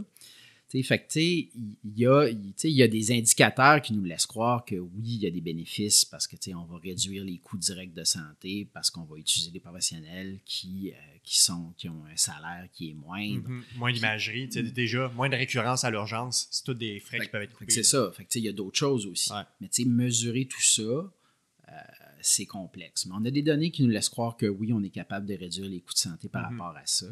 Puis, tu sais, puis on a des données assez claires qu'on est capable de diminuer l'utilisation de certaines ressources, dont l'imagerie. Fait que, puis la résonance magnétique. Puis dans certains cas, on est capable de réduire l'utilisation de la chirurgie pour certains types de pathologies, que ce soit l'arthrose du membre inférieur. Donc, à partir du moment qu'on a une prise en charge efficace en, en amont, ben, ces patients-là, ils finiront pas nécessairement, euh, ils finiront pas nécessairement avec une prothèse de genou, une prothèse de hanche plus mhm. tard. Mais faire ces études-là, c'est des études qui sont longues, puis c'est compliqué à faire. Puis pour revenir à ce que tu disais, c'est sûr qu'au Québec, l'enjeu majeur, un des enjeux majeurs qui a freiné euh, l'émergence des pratiques avancées, c'est justement ce que tu mentionnes. C'est que le physiothérapeute est payé à partir d'une enveloppe, puis le médecin, lui, est payé par, à partir d'une autre enveloppe. Mm-hmm. Le médecin, il est payé par la RAMQ. Il est payé, c'est centralisé, c'est le gouvernement qui le paye à Québec à partir pour voir ces cas-là, alors que le physiothérapeute il est payé au niveau local. Puis on le sait que les budgets des hôpitaux sont donnés, sont donnés de façon récurrente par rapport à des données historiques. Fait qu'on n'a pas de bonne. Tu sais, tout ça. Puis, euh, le ministre Dubé en a, en a parlé aussi dans sa réforme que le financement des, des, des, établissements allait être modifié parce qu'à l'heure actuelle, les enveloppes budgétaires sont des enveloppes qui sont basées sur des volumes très, très estimés de patients qui sont pris en charge. Puis c'est plus des enveloppes historiques où on redonne d'année en année, puis on va indexer. Traditionnellement. Ouais, on va indexer ça un petit peu avec, avec le coût de la vie. Puis c'est ça que c'est sûr que c'est ça un problème. Je, vais. Je me suis déjà assis dans le bureau d'un directeur général d'un CIS, euh, d'un CIUS euh, de la région de Montréal. Puis j'étais assis avec euh, des orthopédistes, puis on leur parlait là, du, du, modèle de pratique avancée avec l'utilisation des physiothérapeutes. Puis il nous a dit hey, c'est super fantastique votre, votre, votre, euh, votre, projet, les patients vont mieux, puis euh, c'est, c'est une belle initiative, puis je vois les, les bénéfices de ça. Mais ultimement, on n'ira pas de l'avant avec ça parce que moi, je n'ai pas l'argent, parce que ce que votre modèle il propose, c'est d'augmenter l'accès aux soins, puis c'est d'augmenter le volume de patients qui vont se présenter en clinique externe. Ah ouais. Fait que, ça n'a pas été dit comme ça, là, mais c'était ça que ça voulait ouais, dire. Je comprends. Fait que, fait que, il faut revoir, il faut revoir ça. La bonne nouvelle, puis j'ai pas tout le détail parce que c'est plus au ministère, il y a maintenant des enveloppes qui sont associées avec des bonnies de performance, puis l'augmentation des volumes, puis la diminution des, des temps d'attente pour la prise en charge de certains patients. C'est pour ça qu'on voit des CIS puis des CIUS aller de l'avant avec, avec différents projets. Ça devient avantageux. ça devient avantageux parce que là, il y a de l'argent qui est associé à ça. L'argent n'est pas associé à la pratique avancée, non. mais il y a certains CIS qui font le pari que l'utilisation des physiothérapeutes, qui font, Mhm. à mon sens, un pari qui est judicieux d'utiliser des physiothérapeutes pour différents types de cliniques, euh, que, ce, que, ce, soit à l'urgence, que ce soit en GMF ou que ce soit, que ce soit en clinique spécialisée, Ouais. pour améliorer l'accès aux soins euh, de, leur, euh, de leur population. Tu as parlé du, du, plan santé qui a été bon, je ne sais pas s'il est complètement dévoilé puis qu'on va avoir encore des mises à jour et des détails, mais grosso modo, le plan santé de, du ministre de la Santé, Christian Dubé, a été euh, proposé, euh, déposé, expliqué. Euh, il y a eu quand même beaucoup de mouvements depuis ce temps-là. Tu es sorti dans les médias, tu as écrit une lettre ouverte dans le Journal de Montréal, tu as été dans quelques entrevues pour, pour parler un peu du, du, entre guillemets, de la quasi-absence ou ouais, de l'absence de mention du physiothérapeute dans ce plan-là. Euh, considérant toute la littérature, la dernière heure qu'on vient de parler d'à quel point les physiothérapeutes sont un élément clé pour répondre à une problématique de santé euh, au niveau des soins musculosquelettiques et autres. Grosso modo, c'était quoi les critiques que tu avais à faire? Puis c'était quoi le message? Pourquoi c'était important pour toi d'en parler? Puis c'est quoi le message que, la ligne directrice du message que tu voulais passer euh, en lien avec la réforme? La réforme, un, un, des, un des points qui est mentionné, c'est qu'on veut améliorer l'accès aux soins. Okay? Puis, les problèmes musculosquelettiques, c'est 25 à 30% des consultations en première ligne de soins à l'heure actuelle. Okay? Fait que, c'est pas rien. C'est énorme. C'est énorme, là, je veux dire. Puis, les coûts de santé, puis les pertes de productivité qui sont associées aux problèmes musculosquelettiques, là, c'est en haut de la liste avec les problèmes cardiovasculaires puis les cancers puis ouais. tout ça. Il faut ouais. arrêter de penser. C'est sûr que tu ne meurs pas d'une hernie discale ou d'une arthrose du genou, mais ça coûte très, très cher au réseau puis ça te coûte très, très cher au niveau sociétal. Ouais. Fait que, fait que ça, ça c'est le point important. C'est que tu as un le ministre Dubé vient de sortir avec un plan pour améliorer les soins de santé. Puis ce plan-là, il n'est pas très détaillé en, en, bout de ligne. Là. Je veux dire, euh, il y a quelques dizaines de pages, puis il parle de grandes orientations, mais il n'y a pas beaucoup de détails dans comment on va faire ça. Fait que, les problèmes musculosquelettiques, c'est super important. Mm -hmm. C'est pas nécessairement, il n'est pas mentionné dans, dans, dans, son, dans, son, dans son plan, mais ça devrait être là. Puis, puis comme on se dit que ça, c'est un problème important, les problèmes musculosquelettiques, ben, les physiothérapeutes font partie de la solution ouais. à partir de ce moment-là. Ça, c'est clair pour ouais. moi. Fait qu'il devrait être là. T'sais, ce plan-là, c'est un, euh, il est intéressant à certains points de vue, euh, particulièrement parce que il y a des points, si on y va de façon plus générale, on veut pouvoir mieux documenter euh, le réseau, c'est-à-dire pouvoir avoir des données fiables sur, le, par exemple, le parcours de soins des patients. Mm -hmm. On parle de l'informatisation du réseau. Fait que ça, c'est quelque chose d'important. Là, je dire, 2022, je pense que c'est le temps de laisser tomber le fax. Oui, ouais, ouais, puis les gros dossiers papier que les gens se Exactement. passent de, de, bureau en bureau. Fait que, on va être capable de documenter ce qui, ce qui se passe dans le réseau de façon plus, plus, de façon plus efficace, de façon plus valide. Moi, je suis chercheur. Moi, j'aime ça des données, des données probantes. Ouais, fait que, c est, c est, on en a besoin de ça. Fait que ça, c'est clair. T'sais, puis, euh, un autre des points importants qui est là-dedans, c'est pour la première fois, puis on, on, va, on doit quand même euh, se féliciter de ça, c'est que pour la première fois, c'est écrit noir sur blanc qu'on va décloisonner euh, les professions. Ça, ça veut dire, ça veut dire donner plus d'autonomie aux professionnels de la santé, puis c'est écrit ouais. noir sur blanc. Encore une fois, c'est super, je suis super content de lire ça. Mais dans ce plan-là, il y avait trois professionnels qui étaient mentionnés de façon spécifique les infirmières praticiennes, les pharmaciens, puis les paramédics. Ouais. Fait que, tu sais, quand j'ai pas vu les physiothérapeutes, moi, j'ai dit, c'était ça le but de ma lettre, c'est de dire, écoutez, les physiothérapeutes, ils font partie de la solution, ils sont pas mentionnés nulle part comme d'autres professionnels de la santé. ben oui, c'est ça. Nous, on parle de ça parce que c'est ce qu'on connaît. C'est ce qu'on connaît. T'es chercheur, mais les psychologues, les ergothérapeutes, travailleurs sociaux. Les nutritionnistes, nutritionnistes par exemple, kinésiologues, c'est ça. C'est comme ils pourraient, tu sais, ils ont tous un rôle à jouer. Ben là, oui. Fait que, tu sais, euh, on parlait du corporatisme médical, fait que puis il y en a, là, je, je, ici, ici là, cette lettre-là, ça ne voulait, pas, euh, ça voulait pas être du corporatisme envers les physiothérapeutes. Là. Il y a d'autres professionnels de la santé qui peuvent jouer un, un, rôle, qui peuvent jouer un rôle important. Moi, je, moi, je suis physiothérapeute puis je travaille là-dessus. c'est là-dessus que, que, ouais. que j'ai, basé ma lettre. Fait que je pense qu'il faut, qu'il faut que ce soit clair que les physiothérapeutes font partie de la solution. Puis, euh, tu sais, euh, pour revenir à ce qu'on disait tout à l'heure, puis moi, ce que je veux, c'est que même si il y a des projets locaux qui se passent. Il y a des CIS puis des SUS qui vont de l'avant avec des projets au niveau local pour mettre des physiothérapeutes en pratique avancée euh, dans différents contextes de première ligne ou de, de soins spécialisés. C'est super. Mais là, ça prend, ça prend un leader là-dedans. T'sais. Puis à l'heure actuelle, on n'a pas eu l'impulsion euh, claire, puis on ne voit pas une volonté claire du, du ministre d'aller de l'avant avec l'utilisation des physiothérapeutes en pratique avancée. Fait que, ce plan-là, il me laisse un petit peu sur ma faim dans mm -hmm. ce sens-là où je pense qu'il faut, il faut être beaucoup plus clair par rapport à ce qui va être fait. Ce plan-là, il n'est pas très opérationnel sur les autres, euh, sur les autres points qu'ils voulaient, qu'ils veulent développer. Puis euh, je pense que ce matin, dans les médias, on mentionnait que euh, le ministre refusait de partager certains des détails de ce plan-là qui sont déjà écrits, semble-t-il, mm -hmm. euh, parce que il y a des enjeux, je pense que c'est de la politique dans ce cas-ci. Ouais. On ne veut pas, on veut pas se mettre la tête sur le bio. Puis, euh, on est en année électorale. C'est ça. pas. C'est ça. Fait exactement. On ne veut pas aller trop loin pour ne pas se faire reprocher de ne pas avoir atteint nos objectifs. Là, fait que, les physiothérapeutes, cette lettre ouverte-là, ça voulait dire écoutez, hey, les problèmes musculosquelettiques sont importants. Les physiothérapeutes font partie de la solution, que ce soit en pratique avancée, que ce soit euh, de façon. Euh, avec des soins traditionnels, les physiothérapeutes, ils peuvent aider à soigner la population mm -hmm. au Québec. Là, puis ils devraient ouais. faire partie de la solution. Euh, C'était ça l'idée de, de, cette lettre ouverte-là.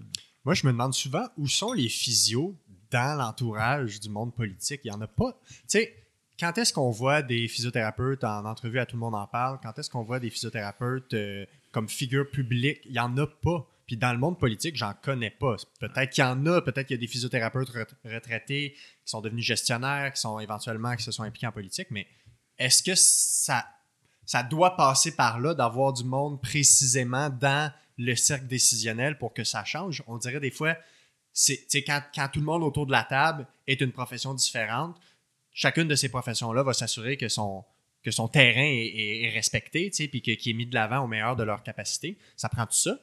Ben, là, je pense que oui, je pense que ça prend ça. Est-ce que est-ce qu'on a besoin de plus de physiothérapeutes euh, qui vont faire la promotion ou qui vont faire euh, informer les gens sur tous les bénéfices potentiels d'utilisation des physiothérapeutes? La réponse, c'est oui. Mm -hmm. Puis est-ce qu'il y en a assez? La réponse, ben, il n'y en a probablement jamais assez. Jamais assez. Jamais assez. Quelque part, si on veut, si on veut, euh, si on veut vraiment euh, permettre à la profession de prendre toute sa place.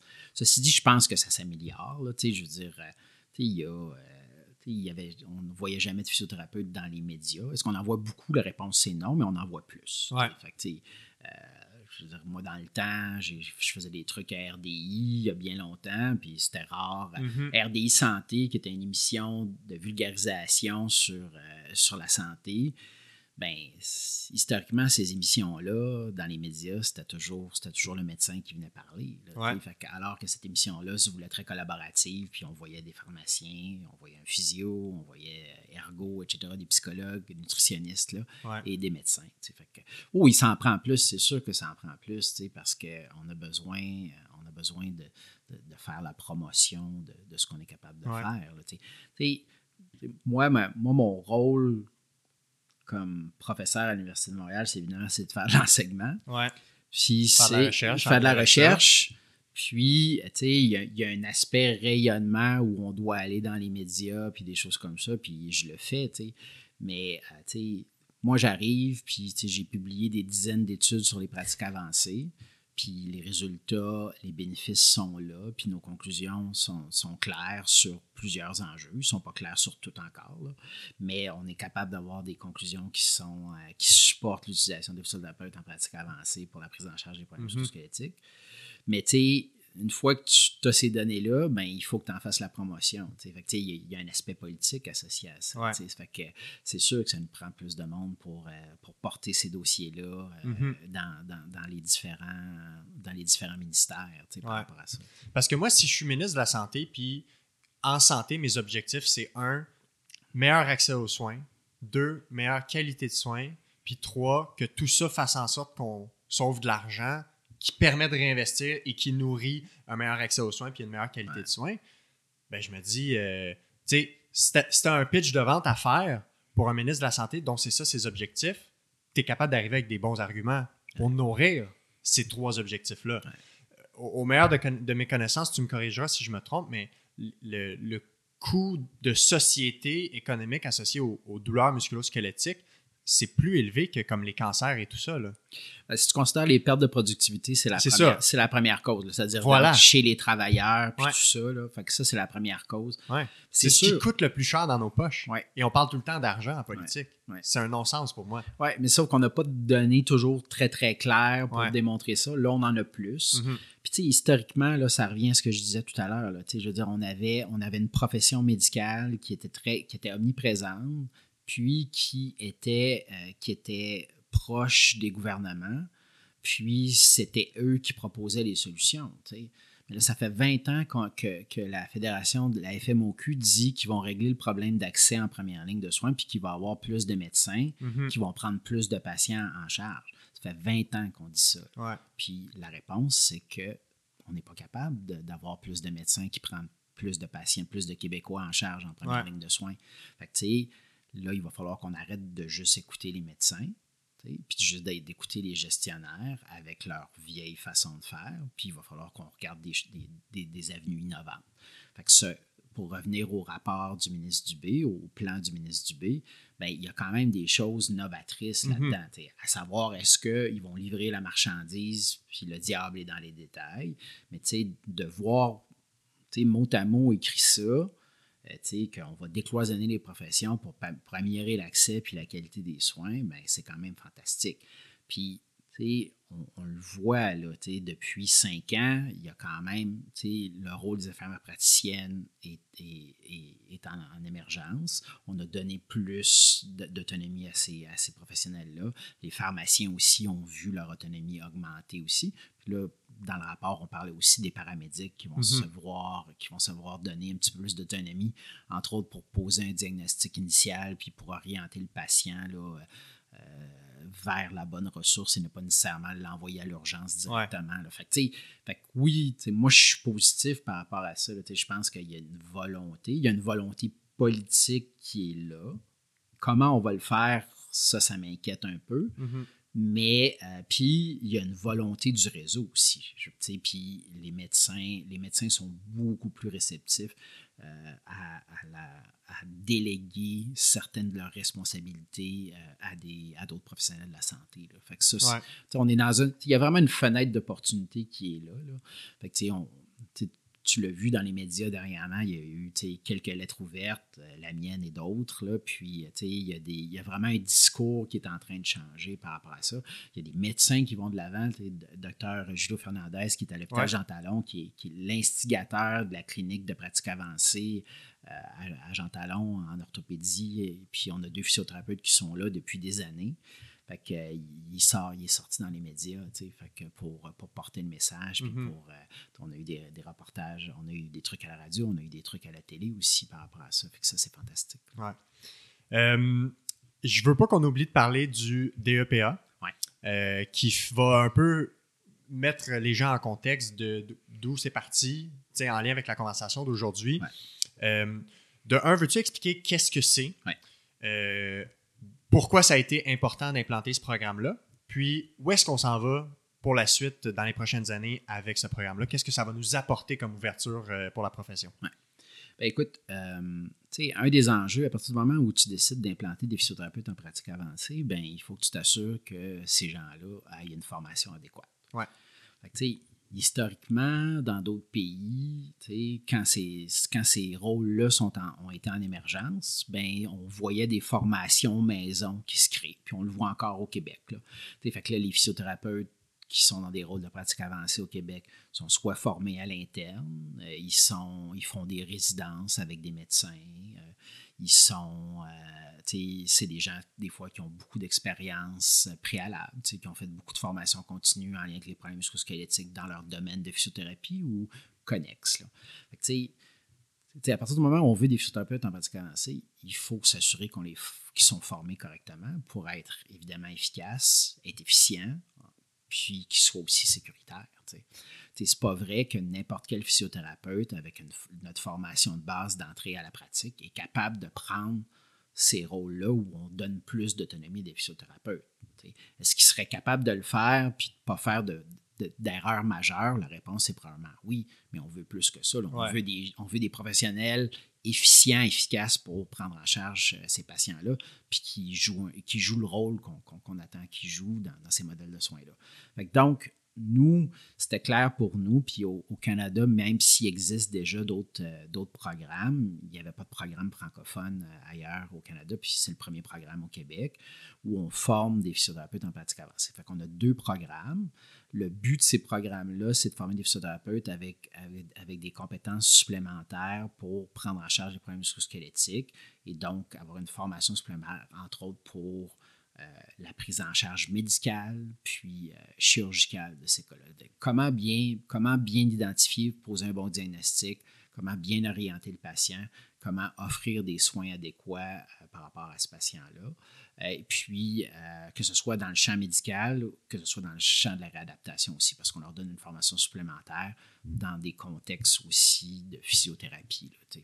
Et euh, ce programme-là, c'est un programme, on a deux programmes. On a un micro-programme et on a le DEPA, donc à ce moment-là, qui est un programme. Le micro-programme, donc, c'est 15 crédits de deuxième cycle et le DEPA, ça comprend ces 15 crédits-là plus un autre 15 crédits de troisième cycle. Ça s'offre. Euh, donc, euh, c'est offert pour les cliniciens à l'Université de Montréal. C'est un programme qui euh, dure environ 18 mois. ça se donne à temps partiel, ça se donne de façon hybride avec des formations en ligne, des formations présentielles et aussi des résidences en, milieu clinique avec, dans des contextes de pratique avancée, avec d'autres physiothérapeutes en pratique avancée ou avec des médecins à ce moment-là c'est ça. Puis euh, DEPA, c'est diplôme d'études professionnelles approfondies. C'est bien ça. En physiothérapie, ouais. neuromusculo-squelettique avancée. C'est ça. C'est ça? Oui, c'est ça. Ouais, c'est un peu compliqué, là. Non, mais... non, mais c'est bon. C'est, au moins, ça comprend tous les termes importants. Oui. Puis, c'est ça. on a un programme où on accueille quelques dizaines de physiothérapeutes euh, par année. Depuis, là, on est à notre troisième année à l'heure actuelle. Super. Puis, euh, bon, on en a parlé un peu, mais peut-être qu'éventuellement, ça viendra avec un, titre officiel euh, de physiothérapeute euh, en pratique avancée ou peut-être que ça va être réglementé d'une certaine façon? Ben, J'imagine. En fait, c'est ça l'idée. Donc, évidemment, ça, ça dépasse, ça dépasse à la base le rôle de l'université ouais, dans ça. Il s'agit ici là, de de démarches que l'OPPQ, puis l'Office de profession, puis le ministère de la Santé doivent, euh, doivent, avoir, avec, doivent avoir entre eux mm-hmm. pour créer ce titre-là. C'est pas quelque chose de simple. Donc, euh, si on regarde comment les infirmières praticiennes spécialisées ont été euh, officiellement nommées et créées au Québec, c'est quelque chose qui prend plusieurs années, si c'est pas décennies. Ouais. fait que, tu sais, puis ailleurs dans le monde, mais c'est ça qui est arrivé aussi. Là, donc, tu sais, le titre, la plupart du temps, le titre ne vient pas avant qu'on ait des physiothérapeutes sur le plancher des vaches qui font, euh, qui font de la pratique avancée. Là, mm-hmm. on n'est pas différent de, d'autres, de d'autres euh, juridictions à ce moment-là parce que ça vient par la suite. puis, euh, En Irlande, au UK, en Angleterre et puis en Australie, ces titres-là sont reconnus avec les rôles supplémentaires, les responsabilités supplémentaires, puis aussi les avantages euh, salariaux aussi euh, mhm. associés à ça aussi. Puis pour les physios qui soit ne, le connaissaient pas ou qui ont des questions par rapport à ça, qui se demandent si c'est pour eux, toi, es-tu le euh, directeur de ce programme-là? Moi, je suis responsable. je suis responsable du programme. qu'est-ce que tu leur, qu'est-ce que tu leur dirais? À, qui ça s'adresse? Comment on fait pour savoir si c'est pour nous ce programme-là? En fait, ce programme-là, là, évidemment, il est axé sur le, sur le, l'objectif, c'est de créer des physiothérapeutes en pratique avancée. Ouais. Mais euh, dans nos, dans nos euh, étudiants à l'heure actuelle, puis les cliniciens qui ont participé euh, au programme, puis nos finissants, on a des gens qui viennent des cliniques privées, par exemple, qui ont décidé de faire ce programme-là parce que ce programme-là leur donne leur donne des connaissances supplémentaires pour la prise en charge des problèmes musculosquelettiques. Puis ça, ça ces gens-là nous ont dit qu'ils étaient très contents de ça parce que ça leur, ça leur permettait de mieux prendre en charge leur clientèle usuelle en clinique privée. ils s'offrent vraiment à tout le monde qui veut améliorer euh, ses connaissances pour la prise en charge des problèmes musculosquelettiques. Parce que notre programme il est bâti où on a des physiothérapeutes avec une expertise en musculosquelettique avancée qui sont là, mais on a aussi plusieurs médecins qui, qui donnent de l'enseignement par rapport au rôle de l'imagerie, à la prescription de médication, mm-hmm. donc à, l'indication chirurgicale. on a des orthopédistes, on a des physiatres, on a des rhumatologues, on a des neurochirurgiens qui enseignent, euh, qui viennent donc donner des formations à nos, à nos physiothérapeutes euh, qui sont des candidats dans le programme. Fait ce, ce programme-là, il, leur permet donc d'obtenir des habiletés cliniques supplémentaires pour la prise en charge euh, des problèmes musculosquelettiques, pour la prise en charge médicale. Mais on a aussi, à travers ça, aussi euh, des physiothérapeutes qui viennent donner des formations supplémentaires pour euh, mieux prendre en charge en physiothérapie certains types de clientèle, que ce soit la douleur chronique. Par exemple, on a, des, on a des ateliers, entre autres, sur l'entretien motivationnel pour, pour favoriser des changements dans, les comportements de nos patients. On sait à quel point c'est problématique. La prise de décision partagée aussi, l'éducation de nos patients, mais aussi, euh, aussi en lien avec les programmes d'exercice, des choses plus usuelles.